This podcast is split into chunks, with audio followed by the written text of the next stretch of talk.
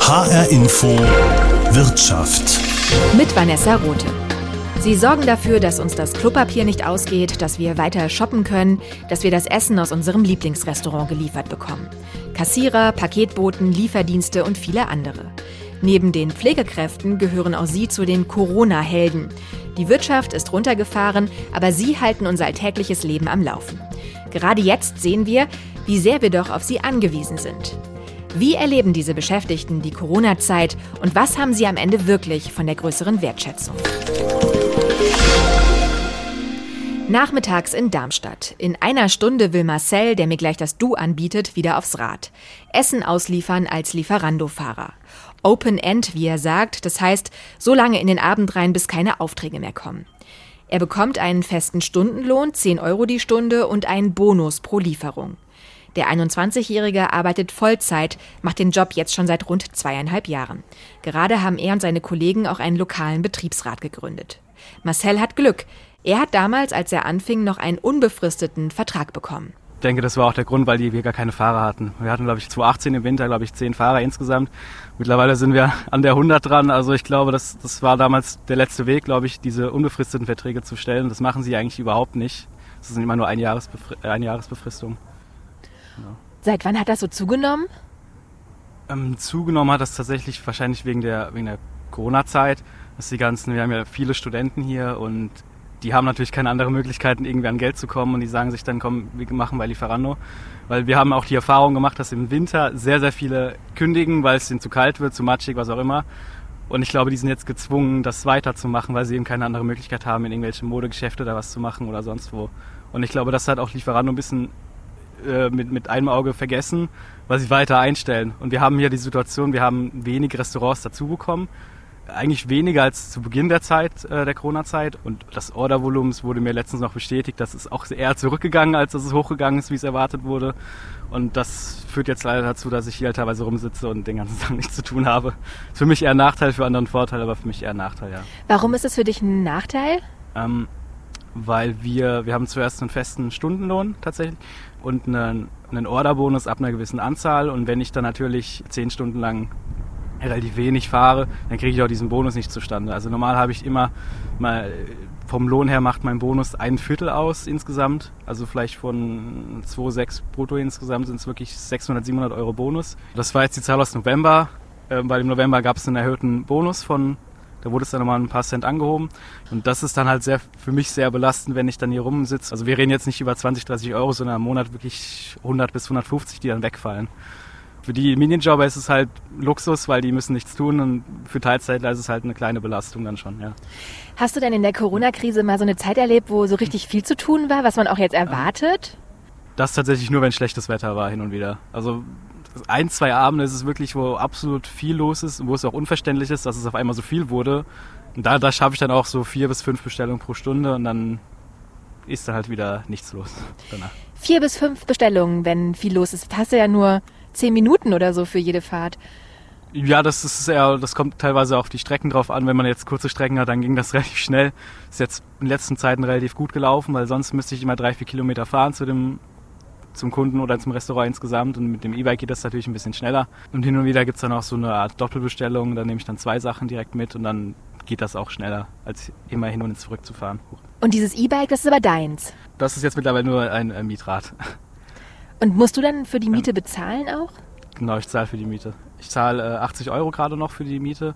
Wir sind ja auch dabei, vielleicht in Zukunft da vielleicht eine Art Kooperation zu machen mit anderen. Aber das ist noch sehr, sehr, sehr weit in Zukunft, zwecks Betriebsratsmäßigkeit. Die in Frankfurt zum Beispiel haben das eingeführt, dass wenn ich jetzt eine Panne habe mit dem Fahrrad, die Schicht wird rausgenommen, die wird nicht bezahlt. Das ist schade ich kann, ich kann nichts dafür, wenn mir der Reifen jetzt platt ist. Dann möchte ich diese vier Stunden, weil ich wäre ja da gewesen. Klar, es ist ein schwieriges Thema, aber da sollte man auch gucken. Und das sind so die Sachen, die der Arbeitgeber nicht einsieht. Oder auch zwecks Verschleißpauschale. Wir haben aktuell 10 Cent pro Kilometer. Der ist gedeckelt auf 44 Euro. Ich fahre ungefähr 1200 Kilometer. Das heißt, ich habe dreimal so Im viel. Im Monat? Im Monat, ja dreimal so viel Verschleiß. Da sind einmal Bremsbeläge gewechselt und schon ist der Verschleiß weg. Da geht es halt auch darum, die zu unterstützen. Auch viele, die die ihr, die ihr Fahrrad überhaupt nicht pflegen, die haben kein, die haben kein Licht, die haben keine Bremsen, weil die das nicht wissen. Das ist auch ein großes Problem. Die wissen das gar nicht, wie man das macht. Und da sollte der Arbeitgeber auch ein bisschen mit eingreifen in die Hinsicht. Und das sind die Sachen, die wir nicht durchbringen können als einzelner Mitarbeiter. Ohne Betriebsrat sind wir halt eins von 6000 Nummern im System. Und mit dem Betriebsrat hoffen wir uns halt einfach, dass wir da ein bisschen in die Richtung äh, eingreifen können. Ja. Und mit dem E-Bike ist es dann auch nicht so anstrengend oder ist es trotzdem körperlich auch sehr anstrengend? Mm, das sieht von außen immer so aus, als ob es nicht anstrengend wäre, aber es ist schon je nach Strecke auch anstrengend. Es beschleunigt ja nur bis 25 km/h. Oder es hilft nur mit bei bis 25 km/h. Und wenn wir da schneller fahren, dann merkt man das schon. Also ich komme auch abends nach Hause und denke mir dann irgendwann, oh, die, die Waden tun weh oder die Bühne tun weh. Es ist nicht so, dass ich da jetzt äh, locker flockig das mache, ja. Also. Da brauchst du wahrscheinlich keinen Sport mehr zu machen. Das tatsächlich nicht, nee. da bin ich relativ äh, zufrieden mit dem Job, dass ich keinen Sport mehr machen muss, ja. Ja, und der Rucksack, ich meine, der sieht ja schon echt groß aus. Der ist vor allem ja auch ja. ziemlich ähm, nach, nach hinten, so geht der ziemlich weit weg. Wie ist das, wenn da jetzt auch Essen drin ist? Wie schwer ja. ist der dann wohl? Also vom Gewicht her, man gewöhnt sich dran tatsächlich. Ohne Gewicht ist er relativ leicht. Das ist jetzt natürlich hier mit der Flasche und dem Desinfektionsmittel ein bisschen schwerer jetzt geworden. Ähm, aber wenn der richtig voll ist, dann, dann merkt man das auch schon im Rücken tatsächlich irgendwann. Das passiert aber nicht oft, dass es voll ist. Das ist vielleicht die Hälfte der, oder ein Zehntel der Bestellung tatsächlich auch, ja. Sonst ist immer so drei, vier Pizzen drin und das hat nicht so viel Gewicht, das geht auch noch, ja. Und die Kunden, wie sind die ja. jetzt in der Corona-Krise? Sind die ah. netter als sonst? Das ist so schwer zu sagen. Es ist ja irgendwie normal, dass es im Winter vielleicht mehr Trinkgeld gibt als im Sommer. Und dadurch, dass dieser Lockdown ja in dieser Übergangszeit war, kann ich jetzt nicht genau sagen, ob die Leute das machen wegen dem Wetter oder wegen Corona. Was mir aber auffällt, ist, dass hin und wieder auch der, der Respekt ein bisschen fehlt, muss ich sagen, von Abstandswegen halt auch. Weil es steht zwar auch bei Lieferanten und nirgends da mit Abstand oder Maske tragen, aber die meisten machen es auch generell nicht. Und das finde ich schade, dass es von unserer Seite aus beworben wird. Wir legen den Rucksack hin, halten zwei Meter Abstand, die sollen sich das rausnehmen. Dass es hin und wieder wirklich vorkommt, dass die ein, zwei Zentimeter vor, vor einem stehen und irgendwie da meinen auch drehen zu müssen. Und da fühlt man sich dann schon ein bisschen, äh, in Anführungszeichen, beleidigt, dass, dass die das nicht einhalten, ja. Also wenn ich jetzt bei Lieferando bestellen würde, sollte ich dann auch eine Maske äh, aufsetzen als Kunde? Fändest du gut? Ich finde meiner Meinung nach ja, weil es ist das gleiche, wie wenn ich in ein Geschäft reingehe, da muss ich auch eine Maske tragen, Gegenseitigkeit. Weil ich schütze den Kunden, der Kunde schützt mich nicht. Ich finde das dann belastend, weil ich habe das Virus dann in mir rein theoretisch. Ich sehe die ganzen Leute, wenn es wirklich mit der Maske, denn die undurchlässig ist, weiß man ja wirklich nicht. Dann bin ich der, der alle ansteckt. Und das würde ich ja gerne verhindern. Oder die, die Sachen, dass wenn man in Quarantäne ist, das vielleicht in diese Beschreibung reinschreibt. Das hilft auch, weil ich, ich habe schon mitbekommen, dass manche das gar nicht reinschreiben. Die sehen das als Selbstverständlichkeit an. Da gehen wir dann ins Haus rein, fasst die ganzen Türklinken an und irgendwann sagen sie dann, ach so, ja, wir können ja nicht rauskommen, weil wir haben, wir sind in Quarantäne. nachdem man schon im ganzen Haus drin ist und dann, das ist halt ein bisschen das Problem, ja. Würdest du denn insgesamt sagen, dass du dich gewertschätzt fühlst von deinem Arbeitgeber, von den Kunden? Ich fühle mich von meiner, von meinen Vorgesetzten, in Anführungszeichen, ich habe in Frankfurt als schon respektvoll behandelt, ganz klar. Kunden, Restaurant teilweise auch. Wir haben sehr guten Draht zu den Restaurants, zu den Kunden halt hin und wieder mal. Es gibt irgendwie respektlose Sätze wie es, es regnet wirklich sehr, sehr, sehr stark. Und dann kommt so ein Satz wie, ach, es regnet ja gerade. Und das interessiert ihn dann auch gar nicht oder sowas. Ja, wie ist das denn jetzt im Winter zu fahren? Das im Winter kommt, ist es bisher noch ganz okay gewesen. Dadurch, dass es noch nicht so viel geschneit hat, oder die Kälte, die, die, die kriegt man, die steckt man weg die, die Jacken sind tatsächlich relativ gut geschützt und die Handschuhe, die sind eher weniger gut geschützt. Das Schlimmste ist für mich dann äh, mit dem E-Bike tatsächlich die, ähm, die Glätte, weil man da wirklich chancenlos ist. Da kann man, das, das sieht man nicht, die Glätte, und da, da laufen wir dann auch tatsächlich hin und wieder. Also ich habe am Dienstag, ich glaube, 20 Minuten gebraucht von meinem Standort. Ich wohne keine 500 Meter weg zum Restaurant weil es nicht anders ging. Ich konnte, man, die, war überhaupt nicht gestreut, es war nicht weggeräumt, es ging, es ging nicht. Und auch selbst mit der niedrigsten Stufe auf dem E-Bike rutsche ich von hinten weg. Und ich glaube auch andere Fahrradfahrer auch. Da hofft man dann auch ein bisschen auf die Kulanz von den Kunden, die, wenn wir sagen, wir können nicht fahren, weil es nicht geht. Weil die wissen teilweise auch gar nicht, dass wir mit dem Fahrrad kommen. Die denken dann, hey, warum brauchst du eine halbe Stunde? Ja, ich muss ja laufen, die drei Kilometer jetzt zu dir. Das wissen die meisten ja leider nicht, ja. Also denkst du, dass es ein Job ist für lange? Eigentlich ja eher nicht, weil die Strategie von dem Unternehmen ist ja eher so kurz wie möglich und so viele wie möglich. Ich glaube, die sehen mich auch eher als Dorn im Auge, dass ich so lange dabei bin. bin ja relativ jung. Ich denke, dass sportmäßig kriege ich das auch hin. Ich denke, die nächsten fünf Jahre sollte es so sicher sein, wenn das Unternehmen so weitermacht. Ja. Was gefällt dir an dem Job? Ähm, an dem Job gefällt mir, dass ich sehr flexibel bin und ich bin auch ein sehr großer Freund von diesen Uhrzeiten, weil ich kann morgens um acht nicht aufstehen. Das, das geht einfach nicht. Und ich finde das besser, weil dass ich hier jeden Tag andere Abläufe habe, weil ich kann das nicht montags bis Freitag 8 bis 16 Uhr. Das ist für mich nicht meine Welt. da gefällt mir das hier lieber, diese Uhrzeiten zwischen 12 und halb elf in dem Dreh. Lieferando hat also, wie Marcel erzählt, viele neue Fahrer eingestellt. Auch andere Branchen hatten wegen Corona mehr Personalbedarf.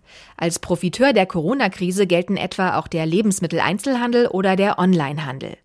Wie hat sich das auf die Arbeitsbedingungen der Beschäftigten ausgewirkt? Darüber habe ich mit Marcel Schäuble gesprochen, Gewerkschaftssekretär für den Fachbereich Handel bei Verdi Frankfurt. Der Onlinehandel ist mit rund 25 Prozent Umsatzzuwächsen dabei und aber auch der Lebensmittelhandel hat stark profitiert, ist an zweiter Stelle mit einem Umsatzzuwachs von 8,5 Prozent und gerade bei den großen Lebensmittelketten wie Rewe, Lidl Schwarz, Aldi, Edeka verzeichnen deutliche Umsatzzuwächse und auch beim Gewinn macht sich das deutlich bemerkbar. Bei den Beschäftigten kommt da nicht allzu viel an. Da sind die Unternehmen unterschiedlich aufgestellt. Rewe beispielsweise hat die Corona-Prämie voll ausgeschöpft. Andere Unternehmen sind da weniger spendabel unterwegs.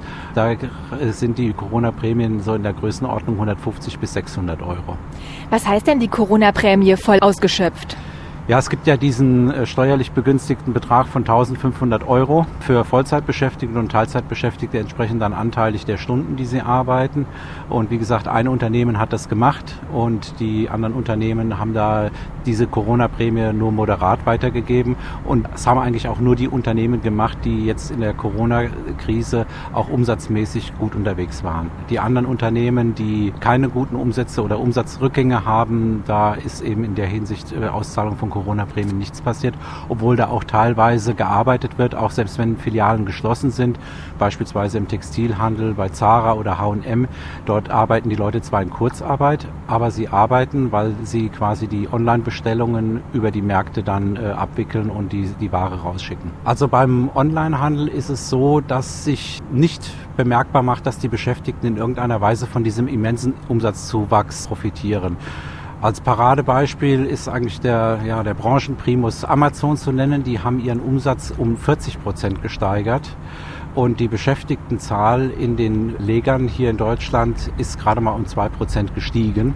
Und die Mitarbeiter dort äh, profitieren auch nicht in Form einer Corona-Prämie oder von entsprechenden Gehaltszuwächsen. Da nimmt man gerne die Umsatzzuwächse und die Ertragszuwächse mit, aber gibt es nicht unbedingt an den Beschäftigten weiter.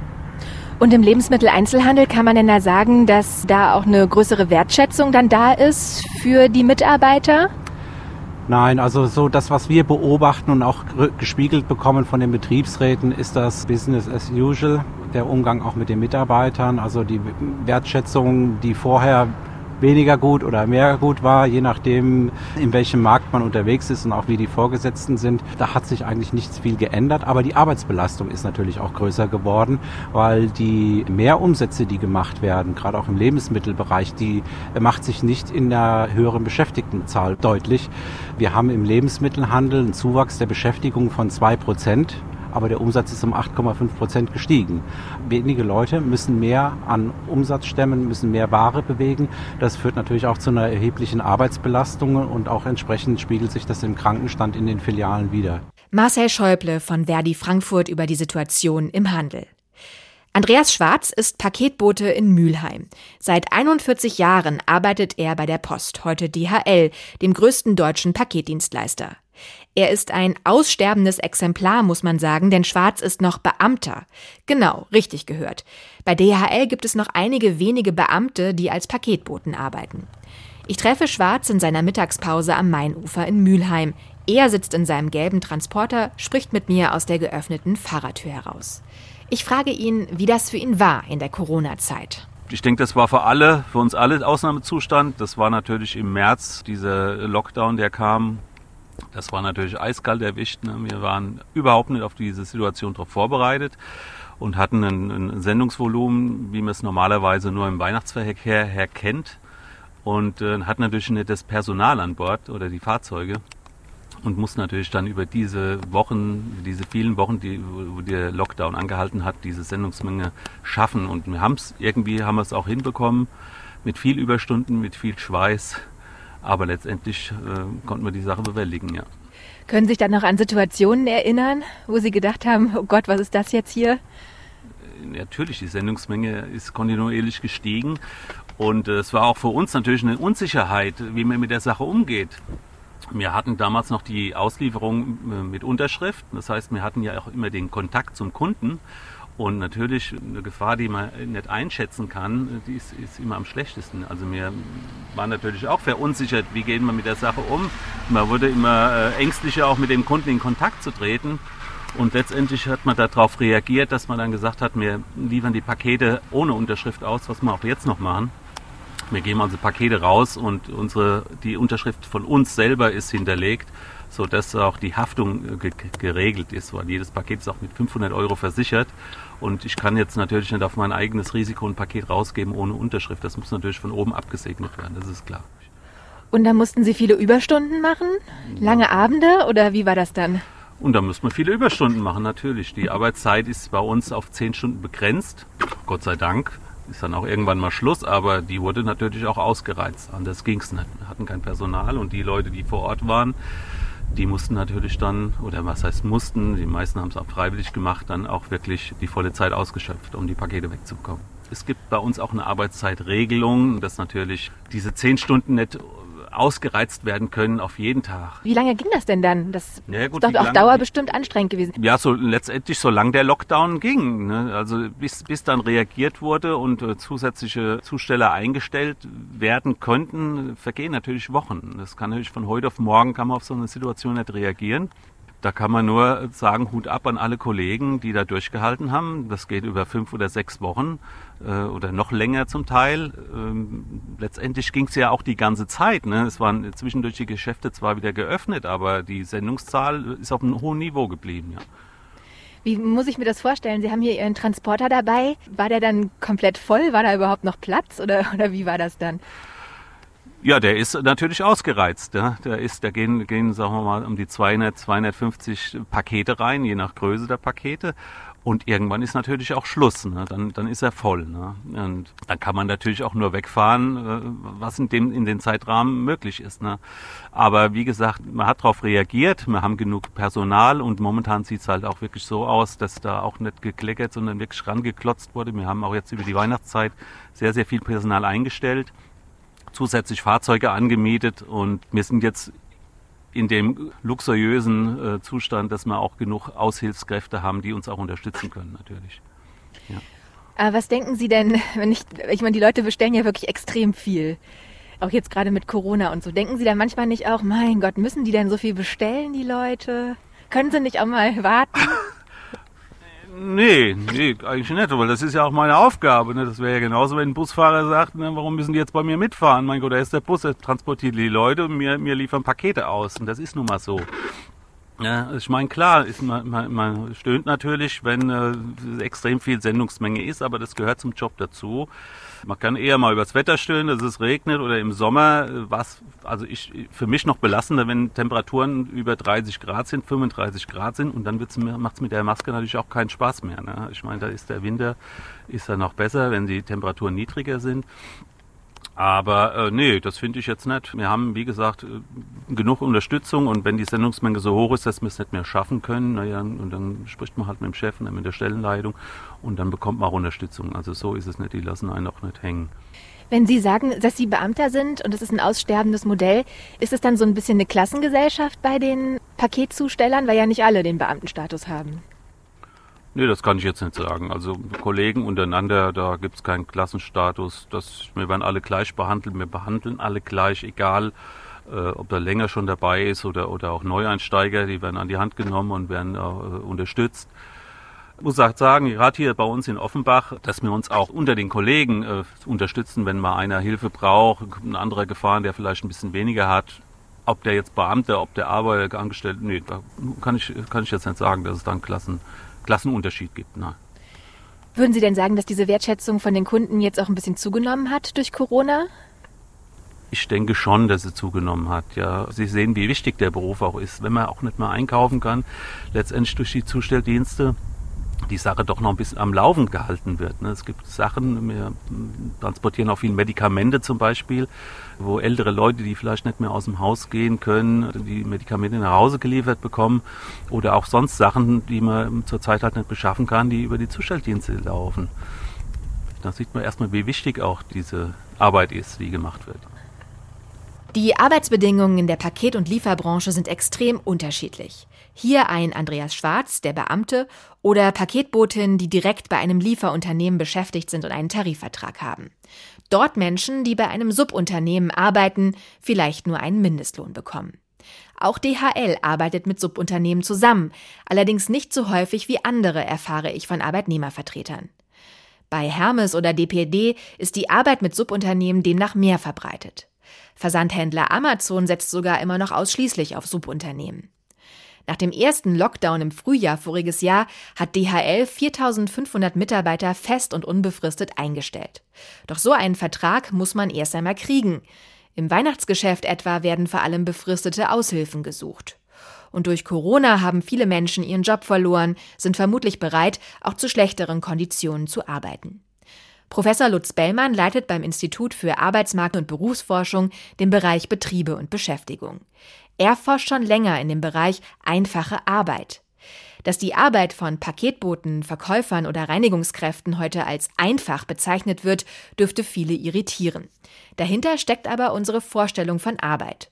Uns geht es vor allem um Qualifikation und Ausbildung, weniger um den Wert, der in dieser geleisteten Arbeit steckt.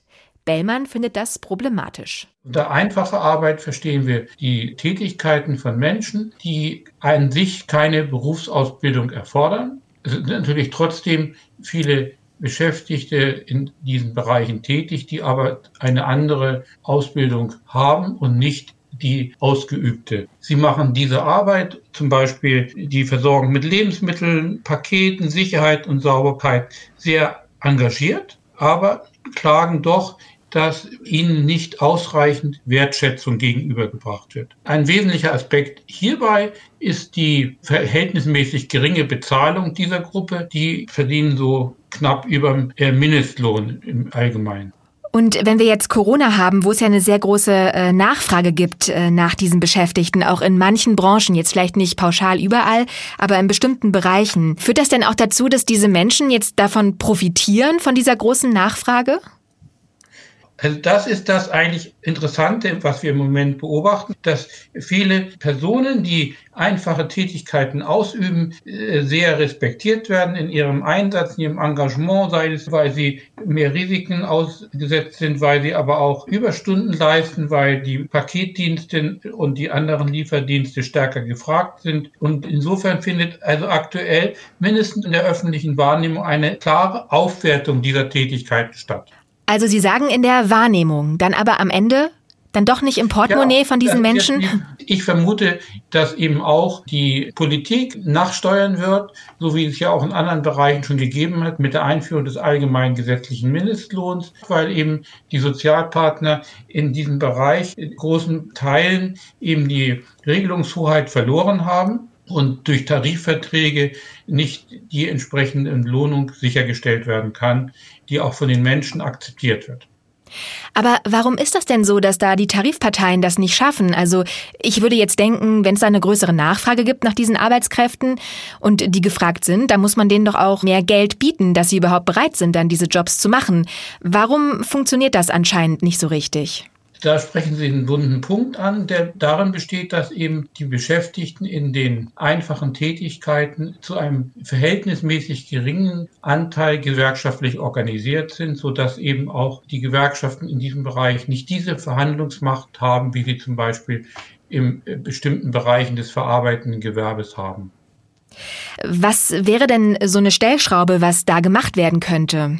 Der Staat hat natürlich die Möglichkeit, zum Beispiel über Allgemeinverbindlichkeitserklärung, das setzt natürlich auch voraus ein öffentliches Interesse, aber das ist hier gegeben in diesen Bereichen, zum Teil, weil es ja um systemrelevante Tätigkeiten geht, auch gerade das in der Krise aufrechtzuerhalten, dass bestimmte Tarifverträge übertragen werden auf nicht tarifgebundene Unternehmen. Warum ist das eigentlich bei uns so, dass wir dann so stark auf Qualifikation und Ausbildung gucken und weniger, was dann am Ende eigentlich da für eine Arbeit geleistet wird? Das ist eigentlich die Überzeugung unserer Gesellschaft, dass Bildung den sozialen Aufstieg auch garantiert. Insofern ist das jetzt eher ein Ausnahmebereich, auf den dieser Glaube so nicht zutrifft. Und insofern ist es auch schwierig, diejenigen, die in diesen Bereichen tätig sind, zu motivieren, Weiterbildungen und anderes zu unternehmen, um sich eben beruflich zu verbessern. Vielen Dank, Lutz Bellmann vom IAB in Nürnberg. Mehr Wertschätzung für Corona-Helden? Nicht immer, muss man wohl sagen. Das war HR Info Wirtschaft, auch als Podcast, zum Beispiel in der ARD Audiothek.